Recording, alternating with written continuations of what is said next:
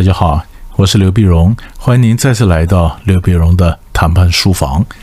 今天这一集，我想跟各位谈一下 “yes but” 和 “no but”。Yes but no but 是什么意思呢？其实这里面呢，最主要是西方人呢，很多学者研究，西方人在谈判的时候呢，比较多的是 no but，no but，先说不，然后说但是，啊，先说不，然后说但是，但是呢，因为西方人比较重视那后面的 but，因为那个 but 充满了可行性啊，充满了想象的空间啊。那么 no。No 呢，But 呢？那于是你要对方要嗯答应你嘛？那就要跟我谈了。那我的 But But 就设了一些条件。那这个 But 呢是呃怎么样才能达成我的条件呢？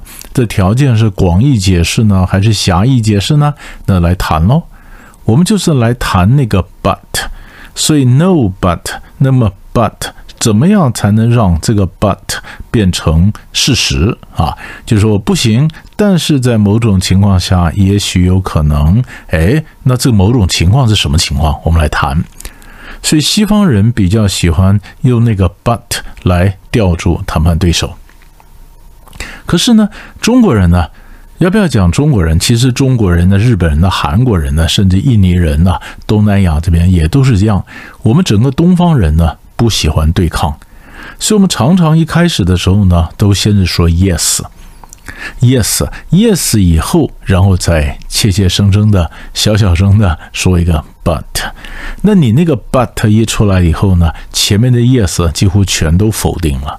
啊，我说 yes 可以，但是什么什么状况？其实你就是 no 嘛，你那个很小声讲的 but 才是你真正的意思嘛，你就是不想答应嘛。你先答应，呃，但是可能有这种状况，但是种状况，所以那个 but 在中国人的话里面不是表示弹性或者开门，而它是准备关门。关门，所以有的时候有些美国人就跟我讲说，跟你们中国人谈判最麻烦了。每当你讲 yes yes 的时候呢，我都不晓得你是 yes 还是 no 哈。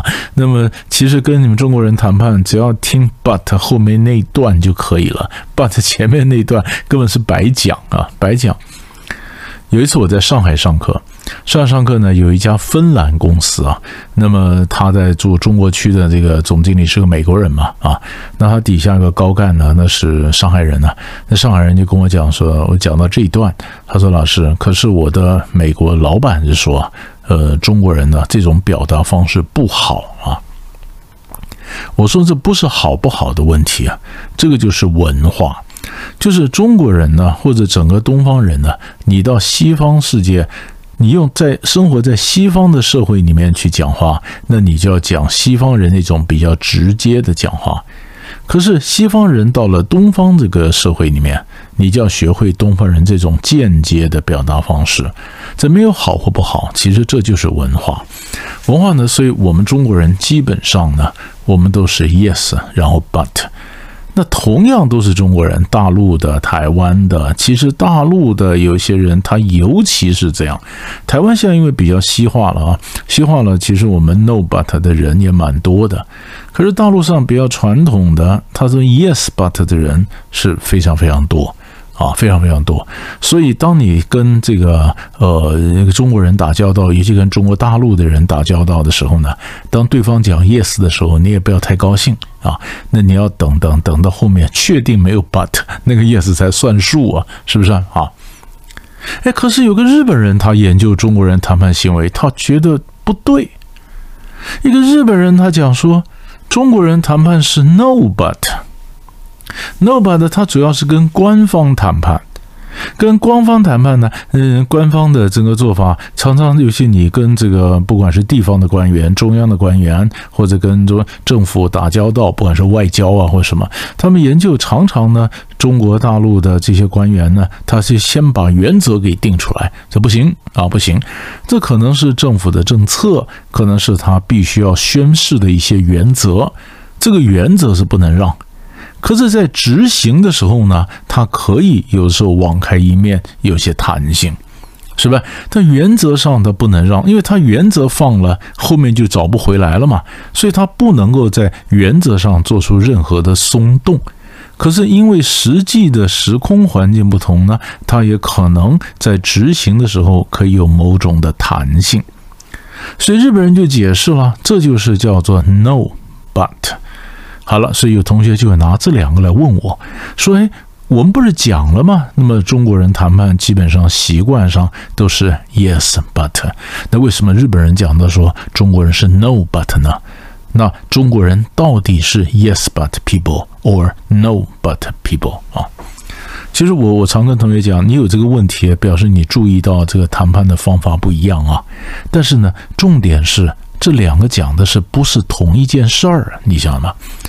如果说中国人基本上是 yes but，我们是讲是中国人一般的一个民族性啊，我们习惯的一个呃行为密码，对不对哈？就是我们自己是中国人，我们活在中国人的社会，我们比较能够解读嘛这种密码。那外国人来呢，他就必须要了解我们这个密码啊。那么其实我们就是呃，yes but，其实常常就是 no 啊。可是呢，你说中国人为什么是 no but？那是官方，那是官方。你跟官方打交道，官方必须强调它的原则，所以那整个概念看起来就有点像开高走低，你想吗？当他说 no 的时候。他是原则讲出来给他的上级看，给别人看，给后面的人看，表示原则是不能轻易变动的，那是公开的宣布。那至于 but 呢，可能是私下的，给你一点回旋的空间，不一定是徇私舞弊啊。可是他是可能给你某些旋回旋的空间，权宜之计啊，在某个阶段里面可以有一些弹性，所以。你跟官方打交道，当他讲 no 的时候，你当然都要遵从他 no 没有问题。然后私下的跟他讲说有没有一个 but，是不是？那这个 but 呢？诶，可以是公的，可以是私的。你看他这个门是怎么开了，是吧？那就是开高走低嘛。所以这这是做一个小小的结论，就是你可以看到中国人，同时你可以看到中国的表现是 yes but and no but。No but，是不是？那么当然，这里面又很有意思了。那么如果你就讲英文的句型来讲的话呢？啊，yes 就那么，比如说那么 yes but，比如人家叫你做一件事情，你可不可以做？可以。然后说，但是啊，我必须有个助理帮我干三天的活儿啊。那么我们中国人讲，这这这合理吗？你要我做一件事情，那么有的时候我就不要讲中国人、外国人了，这就是谈判的技巧嘛。我可以答应你嘛，但是我挂了一个条件嘛，啊，挂了一个条件，呃，你要我做嘛，可以啊，但是呢，呃，你得派个人帮我当助理啊，帮我干三天活，我才把这事情做得完嘛。那西方人呢，碰到这种情况，他英文的句型啊，他不是讲 yes but。他是讲 yes and，你知道吧？他说 yes I can do it，是的，我可以做，and I need an assistant to work for me for three days。那么同时呢，我需要一个助理来帮我干三天活。他不是用说是的，我可以做，但是你得派个助理来。没有，西方人不是讲那个但是，但是就好像你答应了长官要做，然后你答应的不干不脆。不爽快，你明明答应了，又这个条件，但是要怎么样？有的长官就不太高兴了。所以西方人设计的句型呢，他不是讲但是，他讲同时啊。那么你或者说，哎，我可以做啊，那我需要一个助理帮我干三天活，对吧？Yes, I can do it, and I need an assistant to work for me for three days。我是假设这个助理帮我干活呢，其实就是很自然的嘛。我没有把它当条件跟你去讨价还价啊！如果你要把呃，你愿意提供个助理帮我干活干三天，那我就同意接下这个单子。没有吗？我不是这样讲吗？西方人的讲法是：Yes, I can do it, and I need an assistant to work for me for three days. And 它的性质上就是 Yes, but。可是他表达起来没有这么让人讨厌，没有这么对抗的感觉，那就是 yes and。所以呢，我们现在如果做一个小结，今天我们讲了什么呢？我们讲说西方人研究结果发现，西方人比较多的一种谈判的句型是 no but，也就是我常讲的锁门掏钥匙。他先讲 no，然后告诉你说有可能有机会变成 yes，但是你先要达成我 but 的部分，所以 but 就是可以谈的空间。西方人非常喜欢秀出来一个弹性，那么谈判的空间 yes but。东方人、中国人、日本人、韩国人，甚至包括东南亚人，我们不喜欢对抗，所以我们常讲的叫做 yes but。那我们那个 but 呢？就不是开门，而是准备关门了。Yes 是开门，But 又把门给关上了，是不是哈？但是呢，中国的官方谈判的时候呢，有的时候外日本人研究发现，官方谈判他需要呃高举他的原则，他的原则上不妥协。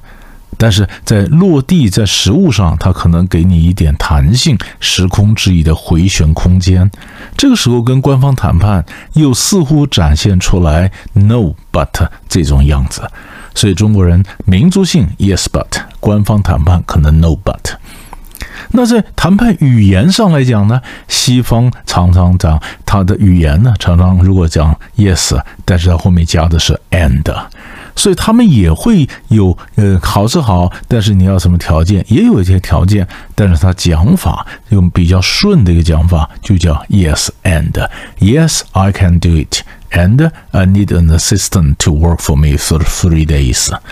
所以这里面就教了 no but yes but and yes and。